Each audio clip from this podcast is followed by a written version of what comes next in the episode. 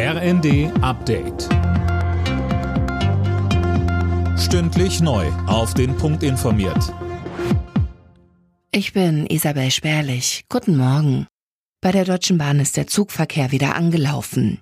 Der Bahnstreik der Lokführergewerkschaft GDL hatte den Fern- und Regionalverkehr bis gestern Abend nahezu lahmgelegt.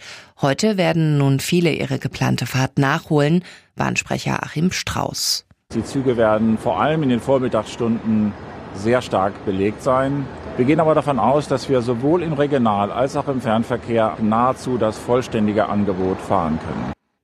Die Bahn bittet alle, die heute nicht unbedingt von A nach B wollen, ihre Fahrt nochmal zu verschieben.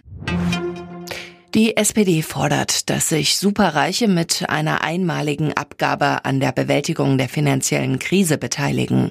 Einen entsprechenden Leitantrag hat der Bundesparteitag am Abend abgenickt. Heute an Tag zwei des Parteitags wird die Rede von Kanzler Scholz mit Spannung erwartet. Künstliche Intelligenz soll in der Europäischen Union in Zukunft stärker geregelt werden.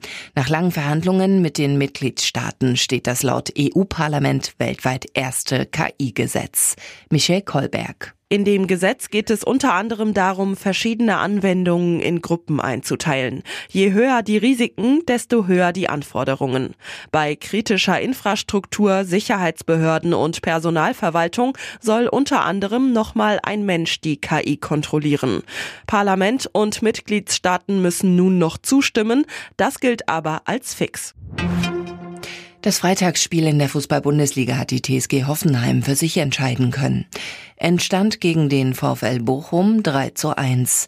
Für die Hoffenheimer ist es der erste Erfolg nach zuletzt fünf Pflichtspielen ohne Sieg. Sie bleiben auf den Europapokalplätzen. Alle Nachrichten auf rnd.de